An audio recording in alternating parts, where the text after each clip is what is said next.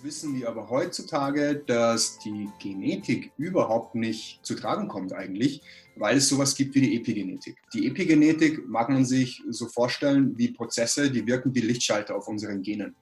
Das heißt, über äh, Lifestyle-Einflüsse können jetzt Gene, die meinetwegen mit unterschiedlichsten Krankheiten korrelieren, auch wieder abgeschaltet werden.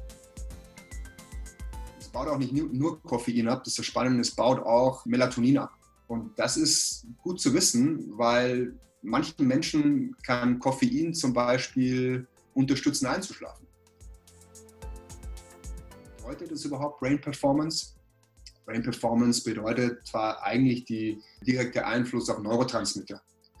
Und wir wissen zum Beispiel, haben wir vorhin schon darüber gesprochen, dass äh, sowas wie Dopamin maximal wichtig ist, dass wir mit viel Drive in den Tag starten.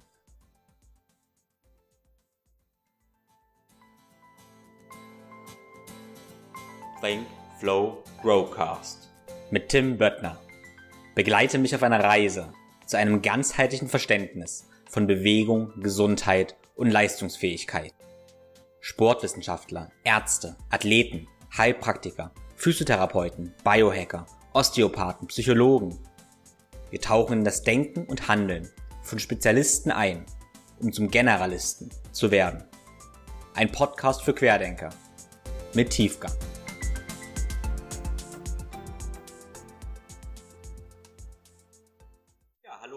Willkommen. Ich habe heute äh, Sebastian Dietrich bei mir. Ähm, bin sehr froh, ihn heute bei mir grüßen zu dürfen.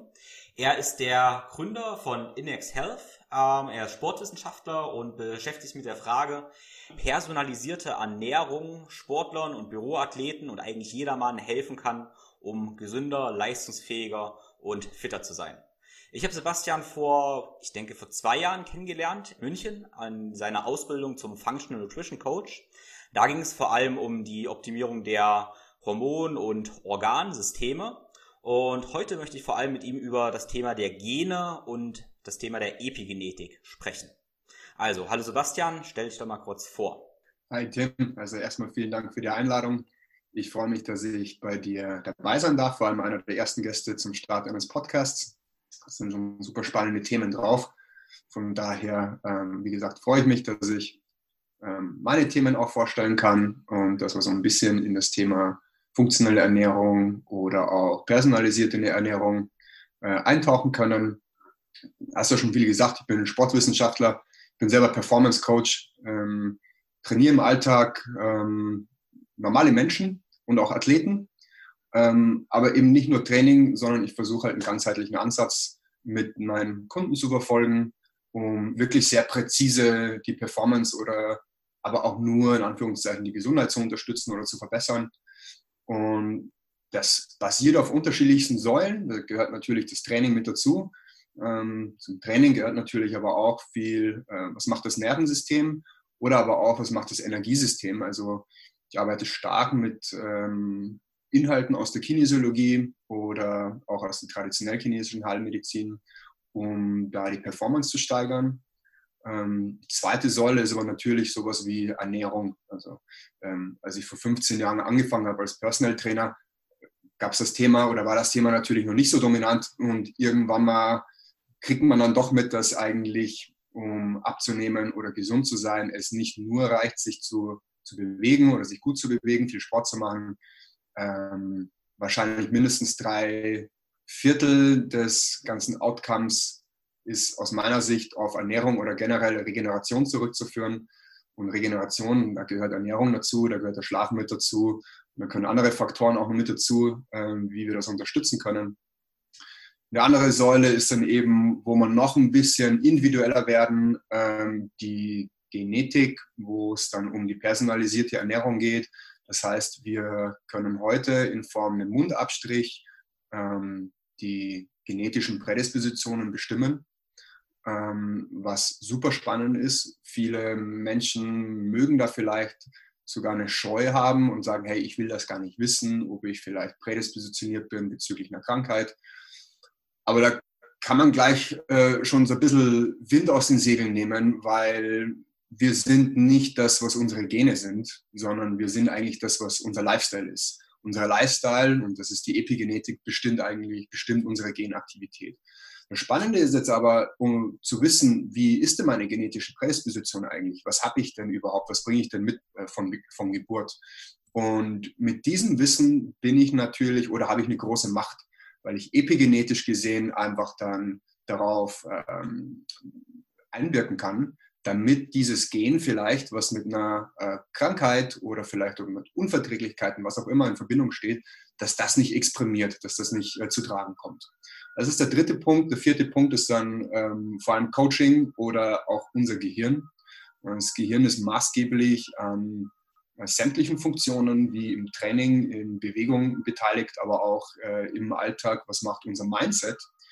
Und da geht es darum, mit unterschiedlichsten Techniken aus, dem, aus der Psychologie, aber aus der Neurologie einzuwirken, um Motivation zu steigern, um das Behavior Change zu hervor, hervorzurufen oder aber auch um die Performance zu steigern, ne, Leistung zu steigern.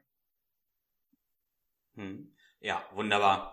Gut, ähm, kommen wir vor allem mal zu der Säule der Gene und Epigenetik. Erstmal kurz zur Einführung, damit wir alle auf einem, einem Stand sind. Was sind unsere Gene und was ist dann diese Epigenetik? Ja, was sind Gene? Also wir kennen es eigentlich aus dem Biologieunterricht. Ne? Ähm, all das, aus dem wir bestehen, sei es ein Haar, sei es die Haut, ähm, sei es unser Gehirn oder andere Organe, besteht letzten Endes ähm, aus einer Zelle. Und in der Zelle befindet sich quasi ähm, diese Doppelhelix, von der wir aus dem Bio-Unterricht kennen. Ähm, das ist das doppelsträngige Molekül. So, und das ist quasi unser Erbgut. Ähm, da, ist unser, da ist ein Gen abgebildet oder das Genom abgebildet. Die Gesamtheit aller Gene beschreibt das Genom.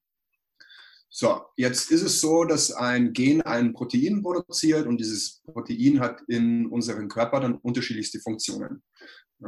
Das mag eine Produktion von einem Enzym sein, das dann wiederum einen anderen Stoffwechselprozess antreibt, dass der überhaupt funktionieren kann. Das ist mal vereinfacht gesagt. So, jetzt wissen wir, dass wir, oder man hat früher immer gedacht zumindest, dass wir, wenn in der Familie meinetwegen Diabetes ist, dann mag man Diabetes bekommen. Wenn in der Familie Brustkrebs ist, sagt man immer, oh, ich kriege wahrscheinlich Brustkrebs.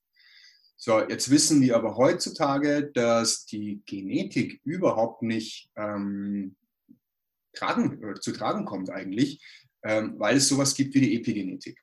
Und die Epigenetik mag man sich so vorstellen wie Prozesse, die wirken wie Lichtschalter auf unseren Genen.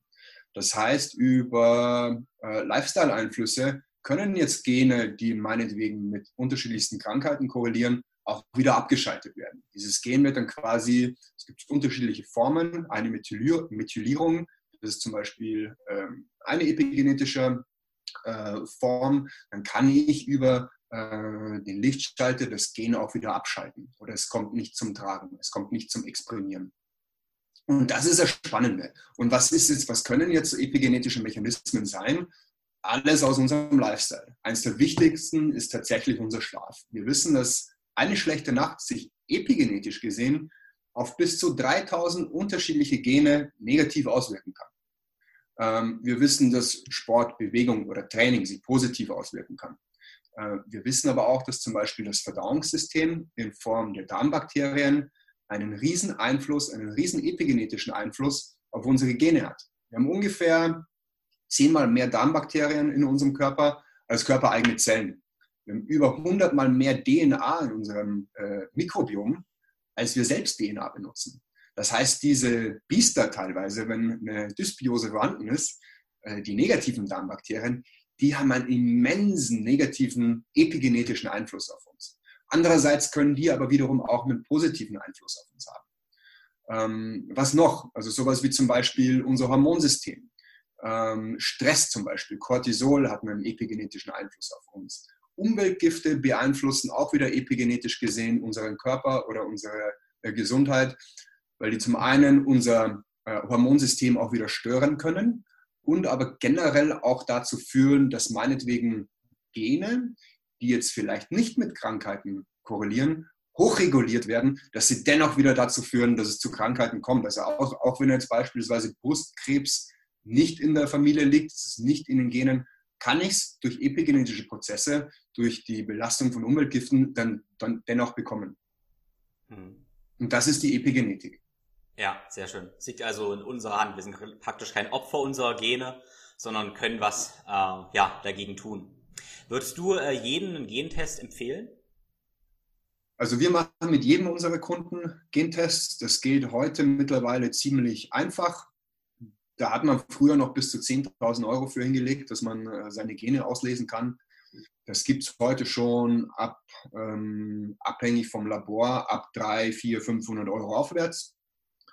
Ähm, man muss natürlich aufpassen, welches Labor man wählt. Ähm, wir haben auch schlechte Erfahrungen gemacht, dass man mal unterschiedliche Resultate kriegt, wenn man eine und dieselbe Speichelprobe einschickt.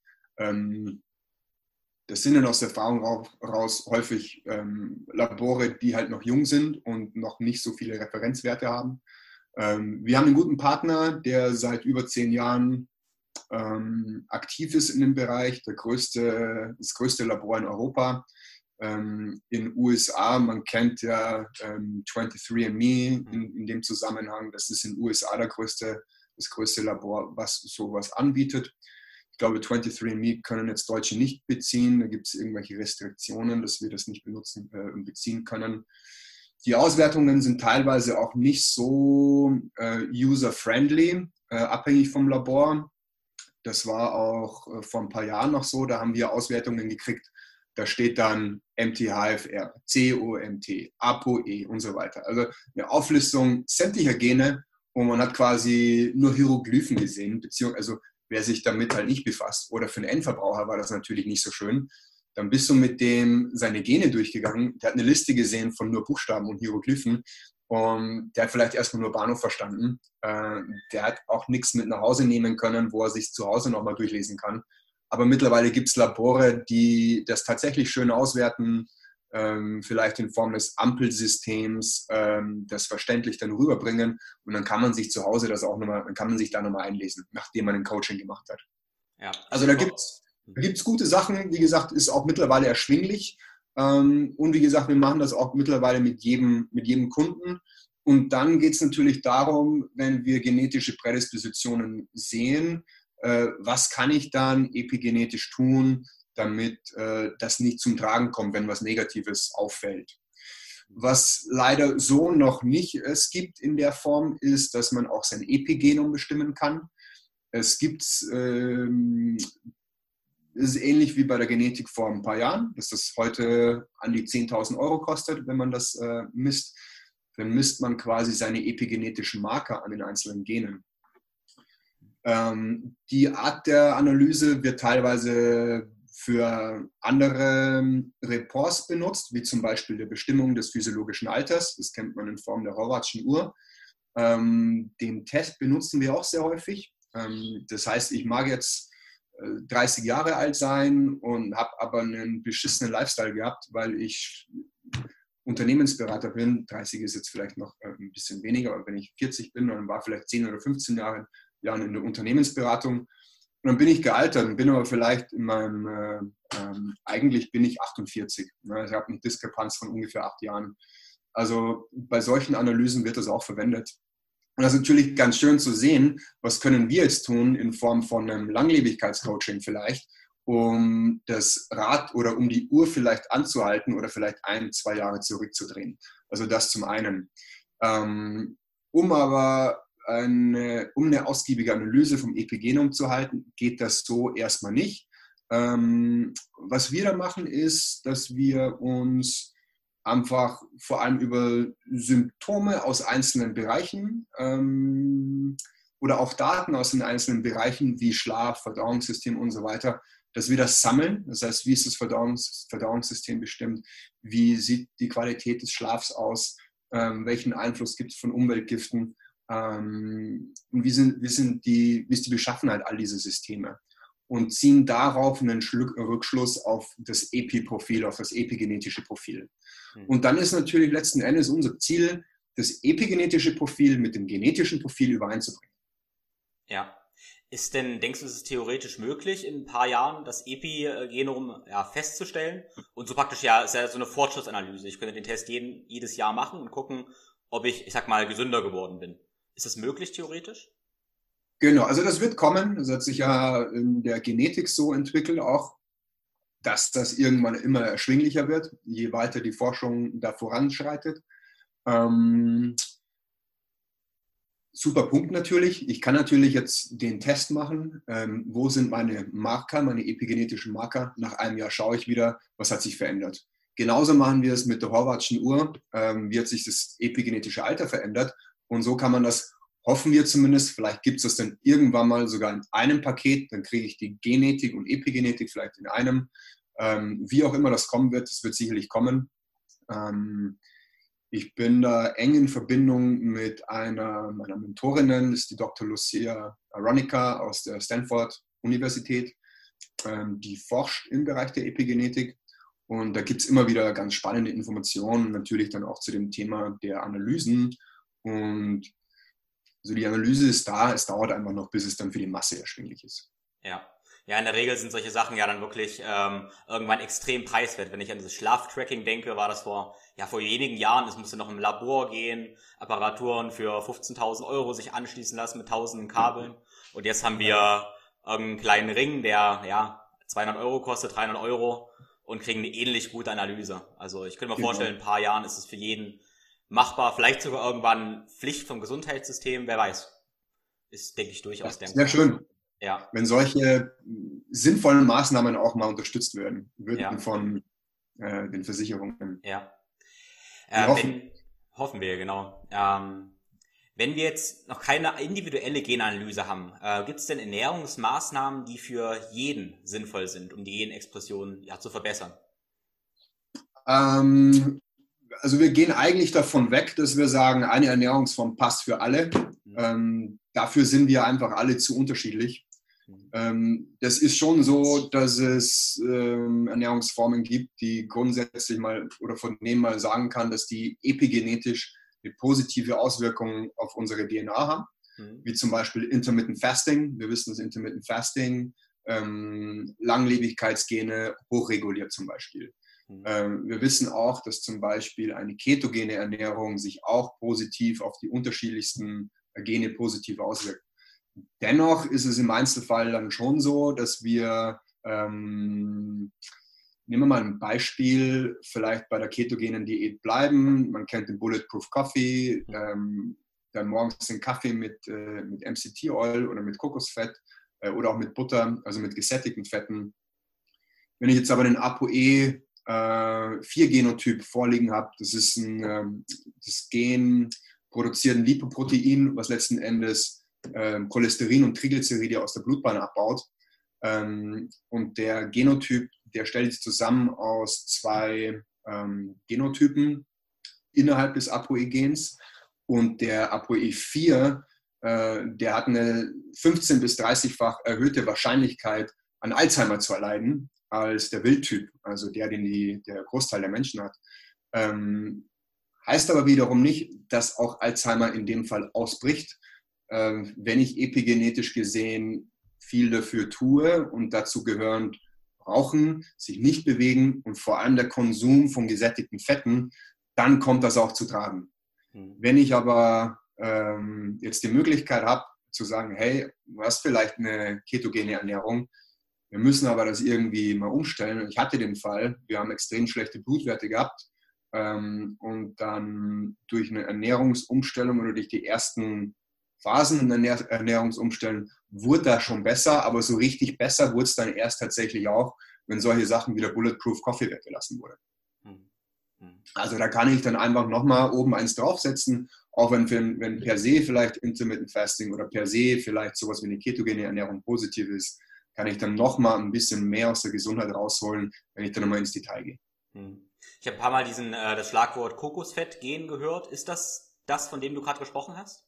dass Leute. Das Antikokosfett gehen, das sind ein paar mehr. Also es ist zum einen ähm, heißt quasi nicht das Antikokosfett gehen, sondern es ist eigentlich so das antigesättigte Fette ja, gehen. Ähm, das ist genau das von mir, von dem ich jetzt gesprochen habe. Das sind die zwei ähm, Genvarianten, die den ApoE4-Genotyp beschreiben, zum einen.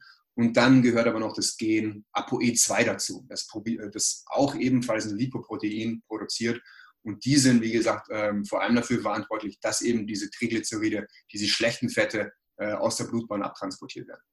Hm. Was denkst du, wie ungefähr der Anteil in der Bevölkerung ist, der äh, diese ja, Genmutation hat? Also es gibt ähm, der ApoE3-Genotyp, das ist der Wildtyp quasi. Und das ist der, den die, die Mehrheit hat in der Bevölkerung. Das ist der, der auch gut damit umgehen kann mit den Fetten. Ähm, der ApoE4, wie gesagt, der, der schlecht damit umgehen kann. Wir unterscheiden auch zwischen ApoE4-4 und 3-4, da wir zwei Genpaare haben. Wir haben ein Genpaar von der Mutter, wir haben ein Genpaar vom Vater. Demnach kann, können beide quasi verändert sein oder halt nur eins. Mhm. Demnach kann das eben 3-4 sein oder auch 4-4. Und wir wissen, dass die äh, Verteilung ApoE 3-4 und 4-4 ungefähr 25 Prozent in der Bevölkerung einnehmen. Mhm. Okay, das heißt praktisch ein Viertel der Bevölkerung ähm, ja, fährt mit diesem, ich sag mal, Kokosöl war in der Gesundheitswelt so ein großer Trend. Wir müssen super viel Kokosöl ja, zu uns nehmen ständig, aber ein Viertel davon schießt sich damit eigentlich das eigene Knie, wenn man das unreflektiert einfach macht. Ja. Das kann passieren. Ja. Mhm. Wobei es jetzt nicht so ist, dass es, äh, es gibt nichts, was gegen Olivenöl spricht oder gegen einfach ungesättigte Fette. Das verträgt letzten Endes jeder. Ja. Also ein gutes Olivenöl verträgt jeder, sollte auch jeder zu sich nehmen, mhm. hat auch viele positive epigenetische Eigenschaften. Das hat mhm. Kokosfett auch. Mhm. Aber wenn ich damit nicht umgehen kann, dann äh, macht es natürlich keinen Sinn, das zuzuführen. Mhm. Ähm, beim Olivenöl muss man dann natürlich noch äh, aufpassen, dass ich äh, keine Punchöle erwische, was mhm. einfach gang und gäbe ist. Ähm, ein gutes Olivenöl kriegst du eigentlich nicht unter 15, 20 Euro. Ähm, ja. Das Problem ist, Italien ist ja der größte äh, Exporteur von Olivenöl, aber gleichzeitig auch der größte Importeur von Oliven, weil die den, die Weltnachfrage selbst nicht handeln können. Mhm. Jetzt importieren die Oliven aus äh, Marokko oder auch aus anderen Ländern was passiert ist, dass auf dem Seeweg die Öle dann gepanscht werden mit äh, günstigen Sojaöl, mit äh, anderen günstigen Ölen. Mhm. Und dann kommen die nach Italien und auf dem Label steht produziert in Italien äh, oder abgefüllt in Italien. Das ist natürlich irreführend. Also da kriege ich natürlich nicht das Produkt, wie wenn ich es wirklich bei einem äh, ähm, Bauern kaufe, der selbst eine Maschine hat und die Oliven selbst presst.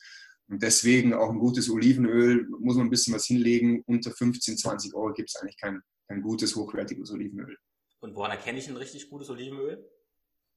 Also da gibt es Websites, ähm, das wird auch jährlich immer, es wird getestet. Ähm, ich habe es jetzt nicht im Kopf, also wenn du mhm. Notes hast, Show Notes hast, ja. können wir das gerne mal anfügen, schick dir das mal zu. Mhm. Ähm, und tatsächlich auch so blöd, wie es klingt, man muss sich vielleicht, wenn man jetzt keine Ahnung hat, muss man sich erstmal vielleicht am Preis orientieren. Wer sich damit befasst, kann sich gerne mal, da gibt es Awards, in New York wird das, glaube ich, jährlich ausgerichtet, werden Preise und Awards geben für Olivenöle.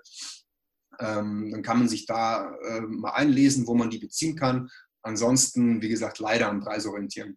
Oder man holt sich selbst. Wer in München wohnt, ist in dreieinhalb Stunden in Italien oder in vier Stunden und holt sich dann sein eigenes, vielleicht eine Jahresration. Die holen uns immer 10 Liter Olivenöl einmal im Jahr und dann hält das. Dann sind wir gut versorgt. Ja, sehr schön, das klingt gut.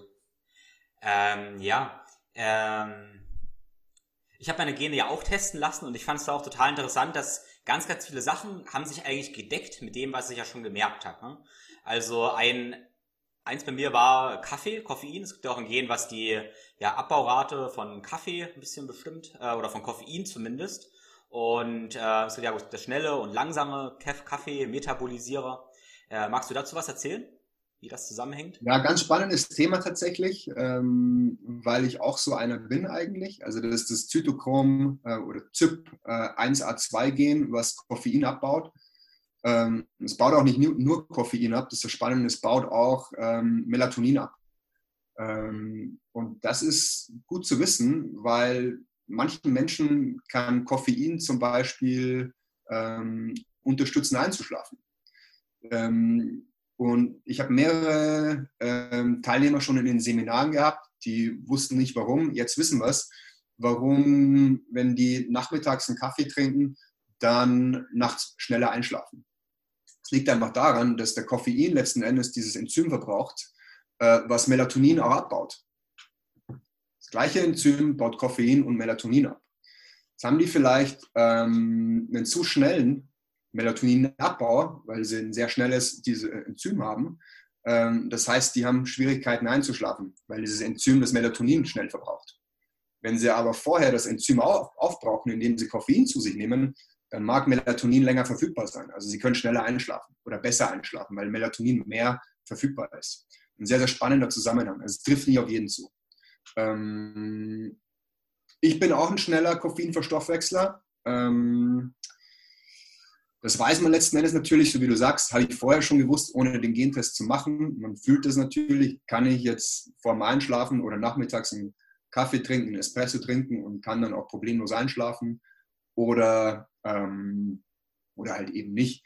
Das Spannende ist aber auch irgendwie das, das, komplexe Thema eigentlich auch zu sehen. Bei mir ist es so, dass ich ein äh, schneller Koffeinverstoffwechsel einerseits bin.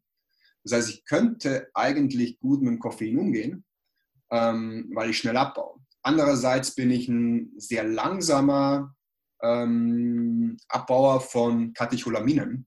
Katecholamine sind sowas wie äh, Adrenalin, Noradrenalin ähm, und auch Dopamin. Also das sind so excitatorische Neurotransmitter, die den einen oder anderen vielleicht auch, wenn zu viele vorhanden sind, hibbelig machen. Und ein bisschen zu aufgeregt vielleicht. Wenn zu viel da ist, kann das vielleicht sogar auch mit Schizophrenie äh, und äh, ähm, Psychosen in Verbindung stehen. Gewisses Maß an Dopamin ist natürlich wichtig, damit wir viel Drive im Alltag haben, um zu performen. Zu viel mag auch überschwappen. Zu wenig ist auch wieder nicht gut, weil sonst bin ich vielleicht lethargisch, wie zum Beispiel Yogamäuse. Meine Frau ist zum Beispiel so ein, ist eher ein Serotonin-Typ. Die muss, eher, die muss eher dafür was tun, dass ihr Dopamin gesteigert wird. Also wenn die morgens sich natürlich äh, oder natürlich ihr Dopamin äh, steigert in Form von Bewegung, dann startet die ganz anders in den Tag. Bei mir ist es so, ich habe viel Dopamin zur Verfügung. Ich muss eher dafür sorgen, dass es nicht zu viel wird. Und wie wird es vielleicht zu viel? Das kann eben auch der Koffein auslösen.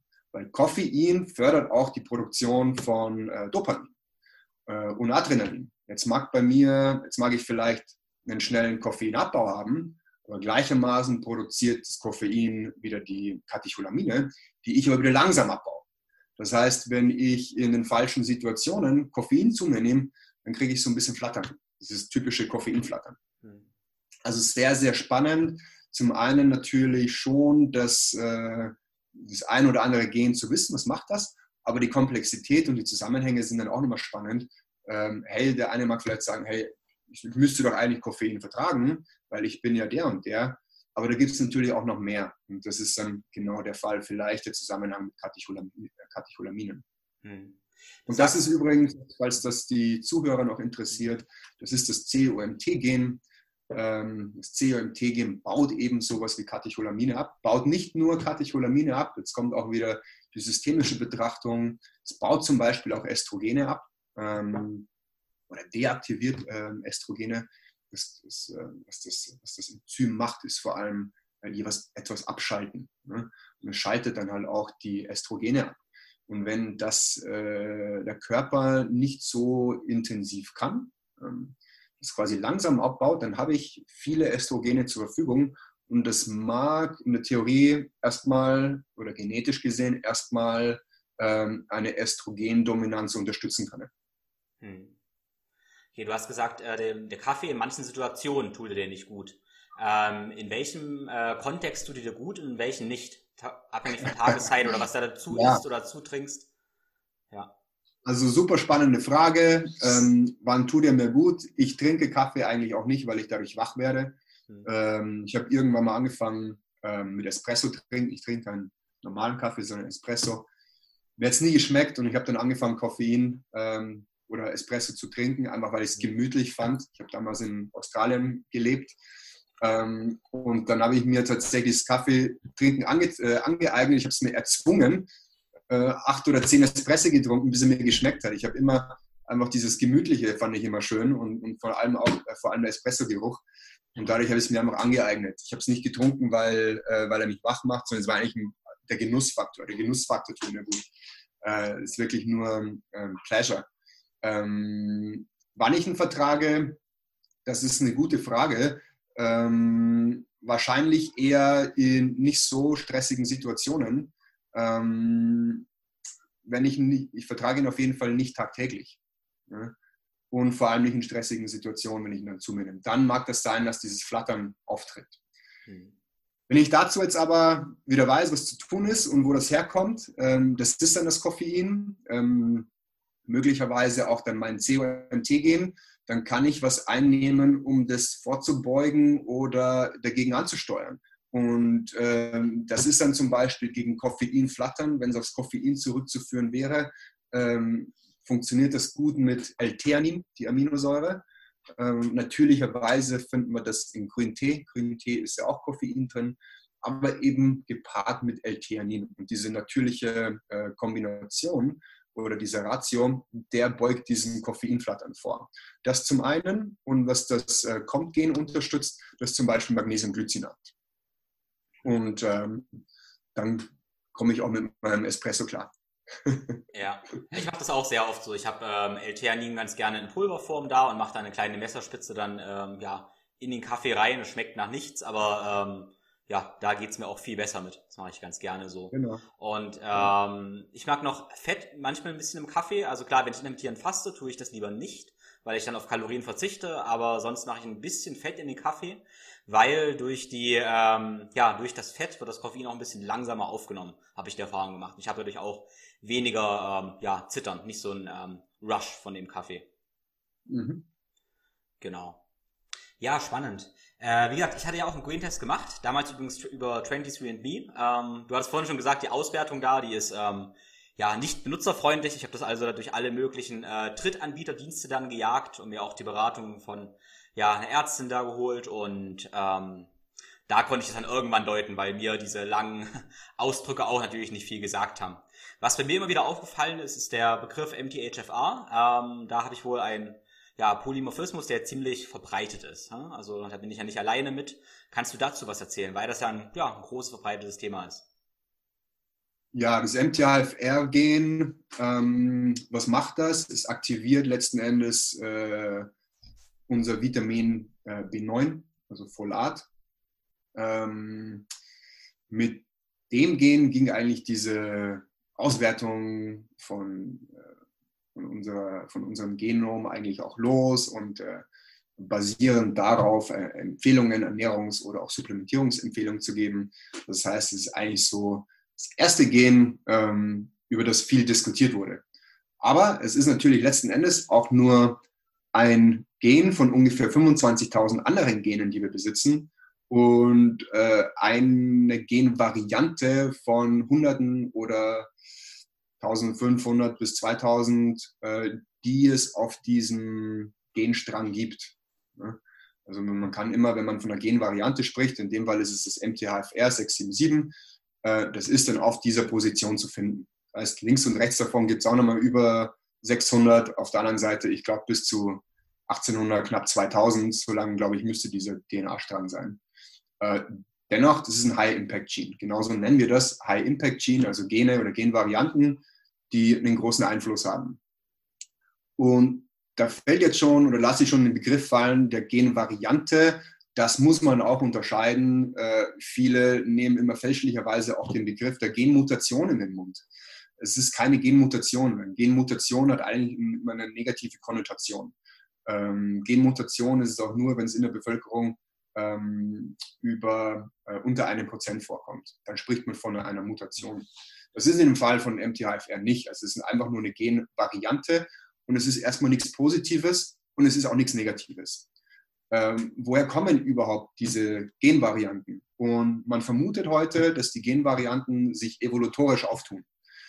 Das heißt, wir wissen zum Beispiel, dass MTHFR zwar Schwierigkeiten hat mit ähm, der Aktivierung von Vitamin B9, auf der anderen Seite hat es auch Vorteile, zum Beispiel schützende Eigenschaften für Prostatakrebs. Und wir wissen, dass MTH oder dass genau der Genotyp häufig verbreitet ist im asiatischen Raum. Also mag man sich der Frage widmen, ähm, ist es schützend oder hat es sich entwickelt, weil dort vielleicht äh, ein hoher Konsum von, Konsum von Sojaprodukten stattfindet? Ja? Welcher letzten Endes durch die Phytoestrogene ähm, ja auch sowas auslösen kann, wie Prostatakrebs. Ähm, genauso ist es auch mit anderen Genvarianten, ähm, die eben evolutorisch sich entwickeln. Auch zum Beispiel die äh, Milchverträglichkeit. dass wir Europäer heute im Vergleich zu anderen Ländern deutlich mehr Milchprodukte vertragen, ähm, liegt eben auch an der Evolution. Wir haben uns das irgendwann durch den Konsum von Milch, äh, durch den hohen äh, Konsum von Milch, vor allem äh, zu Zeiten von, Hungers, von Armut oder von Hungersnot, ähm, durch den Konsum von Milch dann angeeignet, dass es zu, diesen, zu dieser Genvariante kommt. Auf der anderen Seite ähm, ist es zum Beispiel in, Asia, in Asien weit verbreitet, unter 1%, dass die dort Milch vertragen. Also wie gesagt, einfach evolutorisch bedingt. Das ist zum einen nichts Positives, nichts Negatives. Ähm, was macht aber nochmal MTHFR? MTHFR, wie gesagt, ist dafür verantwortlich, letztendlich Vitamin B9 zu aktivieren. Da wir wieder ähm, zwei Genpaare haben, eins von der Mutter, eins vom Vater, mag das eben wieder ähm, Einschränkungen haben ähm, bei der Aktivierung. Ähm, jetzt habe ich die Prozentzahl leider nicht im Kopf. Äh, ich glaube, zwischen, auch abhängig von der Literatur, sind es so zwischen 35 und 70 Prozent Einschränkung für die Aktivierung. Das heißt, habe ich, ein, äh, habe ich eine Variante, 35 Prozent Einschränkung, habe ich beide Varianten, dann habe ich eine Einschränkung von 70 Prozent, äh, um Vitamin, Vitamin B9 letztendlich zu aktivieren. Wir können es uns wieder zunutze machen. Erstens zu sagen, hey, wir müssen vielleicht mehr grünblättriges Gemüse essen, wo mehr Vitamin B9 drin ist. Oder vielleicht einfach dann mit einer Supplementierungsstrategie arbeiten, wo wir dann einfach äh, Vitamin B9 zuführen. Wenn wir vielleicht auch noch eine Vollblutanalyse zur Verfügung haben, wo wir sehen, hey, da ist vielleicht auch ein Mangel, hey, und wir wissen, das rührt letzten Endes nicht zwingend von der Ernährungsform her, sondern von deiner genetischen Prädisposition. Hm.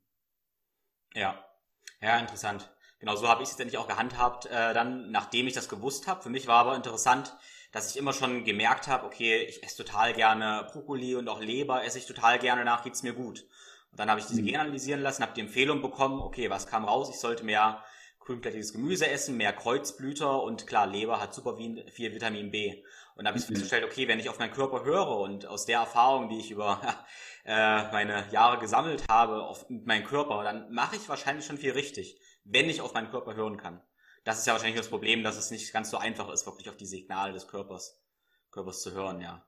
Ja, wir verlernen das leider. leider. Also diese Emotionen, die da vielleicht auch hochkommen oder dieses Energiefeld, was auch uns umgibt, wo wir auch Informationen eigentlich wahrnehmen sollten, einfach durch die Informationsflüsse von heute aus dem Alltag, wahrscheinlich dadurch kann ich mir vorstellen, sind wir einfach immer weniger in der Lage, auf unseren Körper zu hören.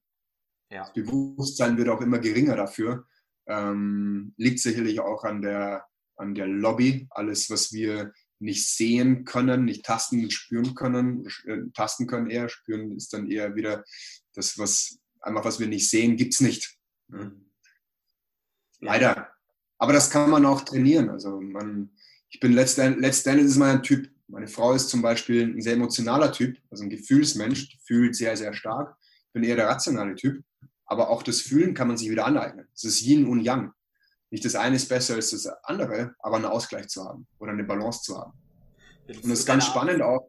Das ist ganz spannend auch, ähm, weil ähm, ich habe mich da mit einem Kollegen von mir unterhalten, das ist ein Neurologe, und der hatte mich mal gescreent und was der gemacht hat, ist ähm, in seinem Screening, wir kennen das ja, wenn wir im Training vielleicht jemanden screenen, wir machen Bewegungsscreening, wir machen vielleicht ein Augenscreening, was auch immer. Und der screente mich und berührte mich nur ganz leicht oberflächlich. Und dann fragte ich halt, was er da macht. Und dann sagte er, er macht sein Screening. Und da meinte ich so, ist es ein energetisches Screening oder was machst du da überhaupt? Hat er schon gemerkt, dass ich da so ein bisschen offen bin, so energetisch. Und hat mir erklärt, was er macht. Und tatsächlich fühlte er ähm, als Neurologe, er fühlte quasi, wo Blockaden sind auf meinem Energiefeld. Und dann hat er halt auch mir versucht, das neurologisch zu erklären. Und er sagt, wir haben ähm, in unserem Gehirn Bereiche, die Propriozeption, äh, Propriozeption Entschuldigung, Propriozeption aufnehmen. Also wie zum Beispiel, dass wir Vibrationen spüren. Es gibt Bereiche im Gehirn, die nehmen wahr, äh, wenn mich irgendwas, äh, wenn irgendwas vibriert auf der Haut.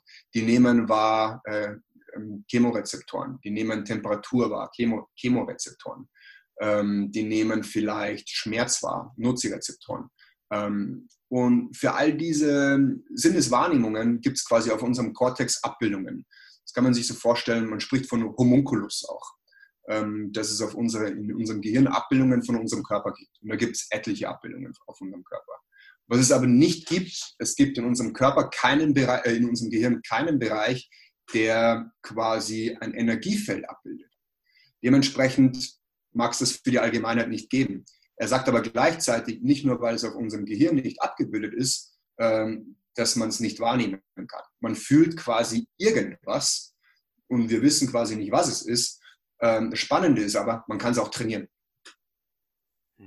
Und das fand ich sehr, sehr, sehr, sehr beeindruckend.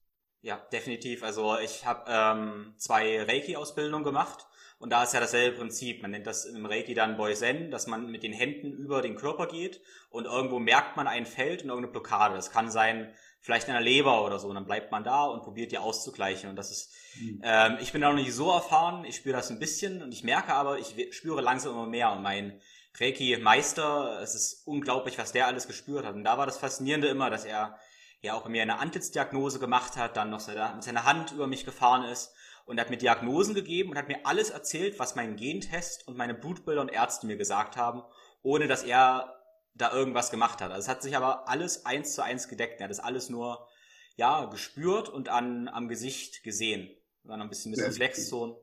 Das ist faszinierend, ja faszinierend. Auch, auch das Stichwort Reflexzonen ist auch beeindruckend. Ich habe einen äh, Kollegen, der über Reflexzonen auch arbeitet. Ich habe meine Frau gerade hingeschickt zu ihm, zum Beispiel Störfelder im Zahnbereich. Man kennt das ja, wenn Störfelder im Zahnbereich entstehen. Wir wissen, dass die Zähne über Energiebahnen mit Organen auch in Verbindung stehen. Ähm, und dass es bei wurzelbehandelten Zähnen oder generell ähm, Eingriffen im Mundraum zu Störfeldern oder zu Herden kommen kann. Mhm. und die letzten Endes dann auch die Organfunktion stören können. Ähm, der Zahnarzt macht das ja sehr aufwendig. Du musst das ganze Ding aufreißen, um das Störfeld dann letzten Endes zu beheben. Ähm, dauert das natürlich, hat einen riesen Heilungsprozess äh, zur Folge und wer weiß, ob das vielleicht nicht wiederkommt, das Störfeld.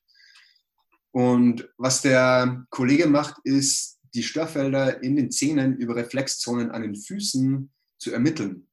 Und die Reflexzonen für die Zähne sind an den Zehen. Das ist super spannend. Und der drückt quasi die Reflexzone am Zeh, die schmerzt dann. Und der hat eine Methodik, wie er das dann auch sedieren kann, also runterfahren kann. Ähm, fährt das dann runter, dann, mag auch das Störfeld erstmal nicht auftauchen im Mundraum. Letzten Endes geht man natürlich mit ihm zum Zahnarzt und äh, jetzt kommt das, jetzt, jetzt kommt das Schauspiel eigentlich weil du liegst beim Zahnarzt und er sitzt vor dir am Stuhl und drückt die Reflexzonen und sagt dann dem Zahnarzt, in welchen Winkel und wo genau er reinzubohren hat, um das Störfeld zu Du hast quasi einen minimalen Eingriff und du hast keine, ähm, also das muss ja nicht heilen. Ne? Das ist sofort im Anschluss vorbei. Das ist äh, total verrückt. Und dann äh, drückt er die, die Reflexzone am Fuß wieder und das Ding ist weg. Hm. Und das ist spannend der Zahnarzt äh, macht das mit ihm, also der macht das seit 30 Jahren. Und der Zahnarzt äh, fragt sich immer noch, was der Typ da eigentlich macht, aber es funktioniert. Super, ja. super verrückte Herangehensweise. Ja. Und super spannend. Ich habe einen anderen Kollegen, den habe ich da auch hingeschickt, der ist Heilpraktiker, hatte seit äh, Monaten oder seit einem Dreivierteljahr, glaube ich, war das immer wieder Schmerzen, jeden Morgen um fünf oder sechs im, im Darmbereich. Hm. Er ist Heilpraktiker und hat das mit Mikrostrom versucht, äh, so ein bisschen aufzufangen. Hat auch geklappt kam aber immer wieder am nächsten Morgen zur gleichen Zeit und war dann beim Kollegen und hat ähm, sich screenen lassen, siehe da, Störfelder im Zahnbereich, im Bereich des Dünn- oder Dickdarms, weiß ich nicht mehr. Mhm. Störfeld bei ihm behoben, am nächsten Tag waren die Schmerzen für immer weg. Super spannend. Ja, ja spannend. Also zehn maximal wichtig. Ja, bis jetzt verstehen wir das alles noch nicht ganz ähm, ja, vollkommen, aber ich denke in den nächsten Jahren, Jahrzehnten wenn wir da immer mehr verstehen, immer mehr erkennen, ähm, ja, und dann werden wir so Wissenschaft und dem, ja, und diese alternativen Heilslehre ein bisschen verbinden, bin ich ziemlich sicher. Passiert ja jetzt schon. Genau, wunderbar. Ähm, du machst ja nur noch ganz viel mit Adaptogenen und das, das finde ich super spannend, das ganze Thema. Adaptogene und die ja, Nahrungsergänzungsmittel zur Leistungssteigerung und Gesundheitssteigerung. Ähm, hättest du denn für ja, ich sag mal, für einen normalen, ja, sportlichen Menschen, ohne dass du den Gentest jetzt kennst, aber so ein paar Sachen, die für die meisten Leute gut sind, was die, ja, Genexpression verbessern kann, ähm, ja auch vielleicht zu so Sachen, die nicht ganz trivial und nicht ganz bekannt sind? Mhm. Ja, das ist natürlich eine Riesenfrage. Es gibt ja. etliche Kräuter und Nährstoffe, ja. die irgendwo zu einer Leistungssteigerung führen können. Ähm, die meisten Kräuter sind dann bekannt als Adaptogene. Das heißt, Adaptogene können das Hormonsystem so ein bisschen adaptieren. Ähm, vor allem geht es um die, vor allem geht es um die Cortisolregulation oder ums Cortisolmanagement. Was einige der, der Adaptogene machen, ist, dass die Rezeptoren für Cortisol blockieren können und dementsprechend da so ein bisschen vorbeugen können, das heißt ein bisschen beruhigend wirken können. Äh, dementsprechend, wenn man die abends einnimmt, können die das Schlafen unterstützen. Tagsüber können die in meinem Fall zum Beispiel mich auch unterstützen, wenn das ein bisschen zu viel äh, Stress wird, ähm, da ich ja ähm, ein langsamer Abbauer bin, was Stress oder Katecholamine angeht. Ähm, das zum einen. Es gibt auch Heilpilze. Ähm, einer der bekanntesten ist Cordyceps. Der wurde in der, bei den Chinesen schon in der Leichtathletik-WM eingesetzt. Ähm, der, der, hat positive Eigenschaften aufs Energiesystem. Ähm, hat sich zwar letzten Endes herausgestellt in der Leichtathletik-WM, dass die gedopt waren, zusätzlich zur Einnahme der Heilpilze. Ja. Dennoch gibt es eine, eine, eine, Fülle an Studien, die die positiven Eigenschaften zeigen von Cordyceps, nicht nur jetzt fürs Energiesystem, für die Mitochondrien, sondern aber auch zum Beispiel für, für Schilddrüsen. Es gibt Studien zum Beispiel, die zeigen, dass äh, Hashimoto-Erkrankte, also Erkrankte, Auto, Autoimmunerkrankte ähm, an der Schilddrüse, dass die bei der zusätzlichen Einnahme zum Thyroxin, wenn sie zusätzlich ähm, mit äh, Cordyceps supplementieren, haben sie eine deutliche Verbesserung in Form der Antikörperwerte. Ähm, also das hat wirklich systemweit positive Auswirkungen der Cordyceps.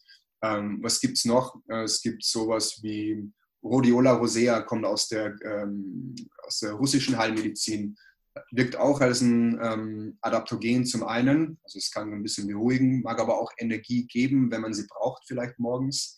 Ähm, es wirkt sich auch positiv aus, äh, positiv aus aufs Nervensystem, mag so ein bisschen kognitive Prozesse unterstützen. Da muss ich jetzt noch ein bisschen weiter ausholen, was kognitive Prozesse angeht, weil da gibt es auch super viele Sachen, ähm, wenn man äh, äh, das Thema Brain Performance zum Beispiel mal ähm, zur Hand nimmt. Ähm, was bedeutet das überhaupt, Brain Performance? Brain Performance bedeutet zwar eigentlich die direkte äh, der direkte Einfluss auf Neurotransmitter. Und wir wissen zum Beispiel, haben wir vorhin schon darüber gesprochen, dass ähm, sowas wie Dopamin maximal wichtig ist, dass wir mit viel Drive in den Tag starten. Ähm, wichtig ist aber auch zum Beispiel, dass der Neurotransmitter Acetylcholin, der Neurotransmitter, der ist vor allem für Lerneffekte, für das Erinnerungsvermögen ähm, verantwortlich. Den kann man auch ähm, stimulieren. Ähm, Alpha-GPC zum Beispiel, das ist eine Form von Cholin, was letzten Endes der Rohstoff ist für die, oder die Vorstufe von Acetylcholin. Ähm, um das zu geben, dann kann man was geben, dass das länger wirkt an den Rezeptoren. Man kann was geben, dass es langsamer abgebaut wird. Das verstärkt dann quasi die Wirkung. Ähm, Huperzine A zum Beispiel ist eins dieser Wirkstoffe. Ähm, und ist das Ganze, was den Abbau verzögert, oder? Äh, was den Abbau verzögert, genau. Mhm. Wo, dann spricht man von Stacking. Äh. Das ist die, ist die Herangehensweise, wie sich quasi Wirkstoffe verstärken können. Ähm, wie gesagt, dass man zwar einmal Vorstufen liefert, dass man an Rezeptoren verstärkt, dass man Abbau verhindert. Mhm. Und wenn ich von unterschiedlichsten Bereichen dann quasi einwirke mit Nährstoffen, das ist Stacking. Und dann gibt es eben heute zum Beispiel Produkte, wo Nährstoffe drin sind, die Acetylcholin unterstützen, die vielleicht zusätzlich Dopamin unterstützen. Die Vorstufe von Dopamin ist Tyrosin, ähm, die Aminosäure Tyrosin, äh, Phenylalanin, die Vorstufe. Ähm, wer das supplementiert, nimmt lieber Acetyltyrosin, weil es besser verfügbar ist für unser Gehirn. Ähm, würde ich nicht empfehlen für äh, langsame COMT-Genotypen, ähm, äh, so wie mich, weil eh schon ähm, Dopamin verfügbar ist, ähm, ausreichend wahrscheinlich. Aber wie gesagt, wieder individuell, wer es braucht, kann man da mit, äh, mit Nährstoffen arbeiten.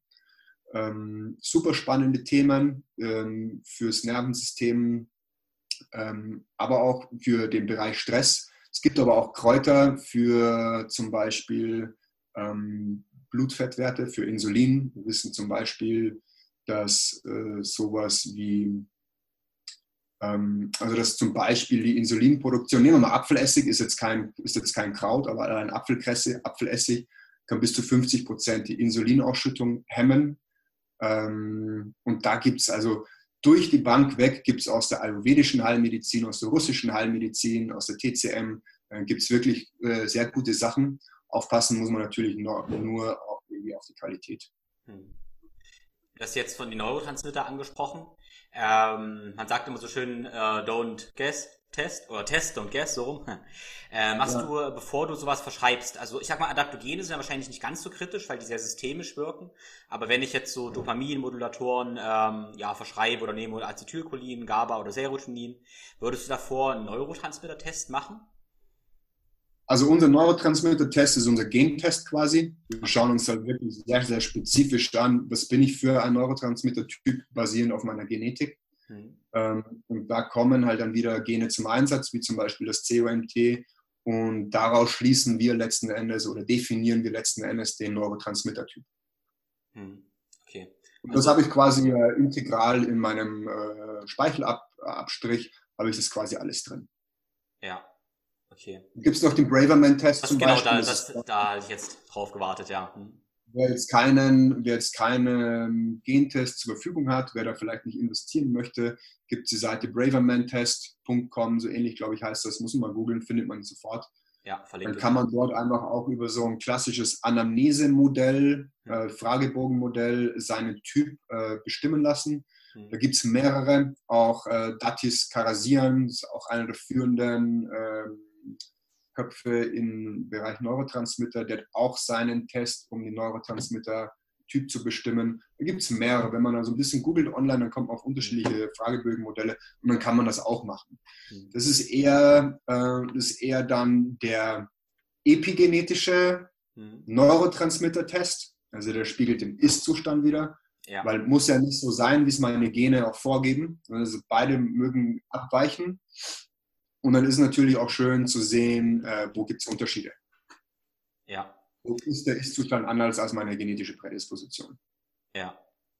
Ja, spannend, spannend, spannend, ja. Das mit den ähm, Neurotransmittern und Gentests, damit habe ich mich noch nicht beschäftigt, dass man das rauslesen kann. Das habe ich euch noch kein, von kein Drittanbieter gesehen, ehrlich gesagt, der mir da eine Auswertung gegeben hat. Ja, ähm, da mag es auch keine spezielle Sektion vielleicht geben bei vielen. Mhm. Wenn ich aber meine äh, Genetics kenne und die mögen auch irgendwo auftauchen in deinen Auswertungen, die ja. wirken, die Gene haben ja nicht meistens nicht nur, äh, spielen in einem Bereich eine Rolle. Jetzt nicht nur, dass das äh, ähm, kommt, zum Beispiel ja Dopamin abbaut. Es, es hat ja mehrere Funktionen. Dementsprechend, wenn ich das weiß, dann kann ich natürlich auch gucken, hey, ich weiß, ich habe den Genotyp, ah, der spielt ja hier und da auch eine Rolle. Kann ich das natürlich auch systemisch betrachten. Ja. Ja. Cool, spannend, da wird noch viel passieren. Ähm, ja, zum Abschluss noch eine Frage. Ähm, so bei dir, hast du noch so ein paar Tipps und Tricks, die du für deinen Alltag, wenn du performen willst, als Dopamintyp, oder was du so täglich anwendest, vielleicht noch besser runterzukommen, deine Best Practices? Meine Best Practices, ich mag mal grundsätzlich was äh, vielleicht sagen zu dem Thema ich finde, dass wir heute im Zeitalter, in Fülle der Informationsverbreitung, haben wir vorhin schon darüber gesprochen, irgendwie so ähm, das Gefühl für uns selbst verlieren, ähm, dass wir einfach nicht mehr so viel fühlen. Wir denken sehr viel. Sehr viel. Das heißt, einmal in sich zu gehen, äh, zu reflektieren, machen wir aber auch nicht mehr viel, weil wir wenig Zeit dafür haben. Ne? Das Coole ist, wir kommen beide noch aus dem Zeitalter, da gab es nur Langeweile. Wir saßen im Bus ja. ohne Handy und du wusstest nicht, was zu tun ist. Du schaust ja. aus dem Fenster raus und reflektierst und denkst nach. Und es gibt es heute in den seltensten Fällen. Ähm, kommst nach Hause, schaltest den Fernseher ein, Tablet an, äh, Handy an, ähm, um dich quasi von dir selbst abzulenken. Äh, deswegen finde ich es tatsächlich maximal wichtig, dass man äh, Me-Time hat, dass man sich Zeit für sich nimmt. nachdenkt, reflektiert und fühlt. Ähm, Finde ich super wichtig. Ähm, kennen, glaube ich, viele aus der Generation Instagram nicht mehr, äh, leben eher dann in, in, den sozialen Netzwerken, reflektieren wahnsinnig wichtig. Sowas wie Atmen ist wahnsinnig wichtig. Medita Meditation finde ich super wichtig, welche Form von Meditation es auch immer ist, ob das eine reflexive Muskelentspannung ist oder ob äh, progressive Muskelentspannung ist oder ob das einfach nur ein Spazierengehen im Park ist ohne Handy ähm, oder ob es tatsächlich Mindfulness ist, klassische Meditationstechniken wie Paschana, was auch immer, was auch immer einem liegt, finde ich ultra wichtig, um sowas zu machen. Auch ähm, Dankbarkeit, ähm, für kleine Sachen Dankbarkeit zu zeigen, ähm, finde ich einfach wahnsinnig wichtig. Mache ich ähm, in, in meinem Alltag, wo du mich fragst, was ich mache, ähm, vor allem als, als ein Dopamintyp, äh, stehe morgens auf und starte den Tag erstmal mit dem Ausrollen meiner Yogamatte und mache zehn Minuten, eine Viertelstunde Yoga ähm, und dann eine kurze Session Priming ähm, oder Meditation im Wechsel. Ähm, und ja, mal auch nachts ins Bett zu gehen, für drei Sachen Dankbarkeit zeigen, ähm, ist gut fürs Gefühl. Ja, das klingt großartig. Das sind auch, finde ich, sehr schöne Abschlussworte gerade, weil äh, du bist Wissenschaftler, man redet über das Supplement, das muss das machen, die gerne analysieren und ich merke in mir dann auch sofort und sicherlich mit die Hörer auch gerade diesen Dopamin-Rush äh, Rush und dieses, ah, ich muss das kaufen, ich muss das nehmen, ich muss das machen und vergisst dabei eigentlich völlig sich selbst. Und dann ist, finde ich, ganz wichtig, auch nach so einem Podcast dann mal innezuhalten, sich zu fragen, okay, brauche ich das wirklich? Will ich das wirklich? Tut mir das wirklich gut? Weil, ähm, genau, das ist genau dieses, wir ver verzetteln uns so schnell von Informationen und wissen nicht mehr, ob wir das wirklich wollen oder ob jemand anders will, dass wir das wollen. Genau. Ähm, und genau das, was du jetzt sagst, das ist wahrscheinlich so viel wichtiger als noch, ja, ich sag mal, das Supplement und das und das. Ja, dieses Runterkommen, Reflektieren. Ja, sehr schön. Das ist sicherlich das auch das Beste für die Gene, was man machen kann. oder eines der besten Sachen. Ja. Und äh, wer Bruce Lipton verfolgt oder Joe Dispenza, weiß auch, dass es nicht nur die epigenetischen Einflüsse, die wir eben genannt hatten, gibt, sondern auch unser Verstand alleine wirkt epigenetisch. Das heißt, einfach nur unsere Gedanken können unsere Genaktivität verändern. Ähm, kennen das schon von alten Büchern wie The Secret. Ähm, so ein positives Mindset an den Tag legen, auch positives Attracten oder Anziehen. Genauso ist es aber auch beim Negativen. Und was äh, Bruce Lipton ja vor allem zeigt der, ähm, in seinen Büchern, dass eben dieses Mindset sich negativ auf unsere Genetik oder positiv auf unsere Genetik auswirken kann. Epigenetisch. Hm. Ja, wunderbar. Ja, alles, was wir gesprochen haben, verlinke ich in den Show Notes. Ähm, ja, auch deine Webseite, deine Angebote und genau daher nochmal die Frage, wenn man jetzt von dir mehr lernen möchte, du hast ja erstmal äh, ja, Ausbildung in Präsenz, aber auch interessante Online-Sachen. Erzähl mal, wo findet man das? Was ist so geplant? Also inex-health.com ist die Website. Ähm, da gibt es ähm, Infos zur Academy. Ähm, wir haben vier Ausbildungsmodule ähm, aktuell, ähm, die on-site stattfinden, also vor Ort äh, live und äh, demnächst, wir freuen uns, dass die Auswirkungen von Corona zu spüren sind. Äh, die Online Academy wird kommen. Ähm, die Inhalte sind noch beim Cutter. Ähm, wir planen wahrscheinlich bis zum 1. August mit der Online Academy live zu gehen. Und dann gibt es eben auch die Online-Seminare zur Verfügung. Vielen, vielen Dank fürs Zuhören. Ich hoffe, du konntest einiges mitnehmen aus dieser Episode und hast viel über deine Genetik und Epigenetik gelernt und vor allem, wie du durch deine Lebensstilentscheidung Einfluss auf deine Genetik nehmen kannst. Wenn dir die Episode gefallen hat, dann teile dein wichtigstes Learning mit einem Screenshot bei Instagram. Alle Show Notes und Empfehlungen, über die wir gesprochen haben, findest du auf www.thinkflowgrow.com-podcast. An dieser Stelle würde ich gerne darauf hinweisen, dass ich neben meinem Personal Training auch ein neues Coaching-Programm gestartet habe. In dem integrativen Personal Coaching Programm adressiere ich neben der Bewegung und dem Training auch die Faktoren der Ernährung, den Lebensstil, sprich dem Stressmanagement, Atemtechniken, der Schlafoptimierung und natürlich deinem Mindset. Wenn du Interesse an einem Coaching hast, dann freue ich mich von dir zu hören. Bis zur nächsten Episode. Dein Tim.